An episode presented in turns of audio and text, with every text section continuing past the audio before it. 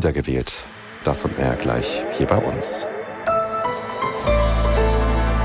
Die ARD Infonacht Nachrichten um 2.30 Uhr mit Gabriela Kühne. Die SPD beendet heute ihren Bundesparteitag in Berlin. Im Mittelpunkt stehen Beratungen über die Bildungspolitik. Aus der Nachrichtenredaktion Marei Beermann. In einer Rede will Parteichefin Esken zu dem Thema heute einen Antrag vorstellen. An den ersten beiden Tagen hatte die SPD ihre Parteiführung neu gewählt und sich indirekt für die Aussetzung der Schuldenbremse auch im Jahr 2024 ausgesprochen. Trotz schlechter Umfragewerte und Haushaltskrise präsentierten sich die 600 Delegierten weitgehend geschlossen und stärkten ihrem angeschlagenen Bundeskanzler Scholz den Rücken. Der hatte sich in seiner Rede zuversichtlich geäußert, die Haushaltskrise der Ampelkoalition lösen zu können. Außerdem schloss er einen Kahlschlag bei Sozialleistungen aus. Verdi-Chef Wernicke hat sich zufrieden mit den Tarifverhandlungen für die Beschäftigten des öffentlichen Dienstes der Länder gezeigt.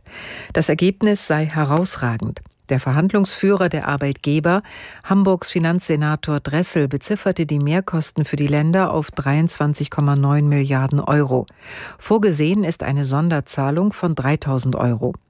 Im November kommenden Jahres steigen die Einkommen dann um 200 Euro, gefolgt von einer weiteren Erhöhung um 5,5 Prozent. Bei der Deutschen Bahn gilt ab heute ein neuer Fahrplan. Außerdem steigen die Ticketpreise.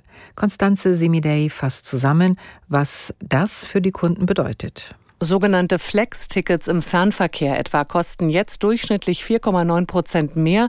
Bahncard, Rabattkarten und Streckenzeitkarten werden im Schnitt ebenfalls 4,9 Prozent teurer. Das Unternehmen begründet das mit gestiegenen Kosten.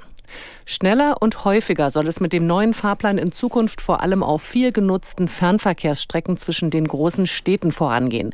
So gibt es laut Deutscher Bahn vor allem auf den Strecken zwischen Berlin und Nordrhein-Westfalen sowie zwischen Berlin und München zusätzliche Verbindungen. Berlin erhält außerdem eine zweite umsteigefreie ICE-Verbindung nach Wien. Die deutsche Schauspielerin Sandra Hüller hat den Europäischen Filmpreis als beste Darstellerin gewonnen.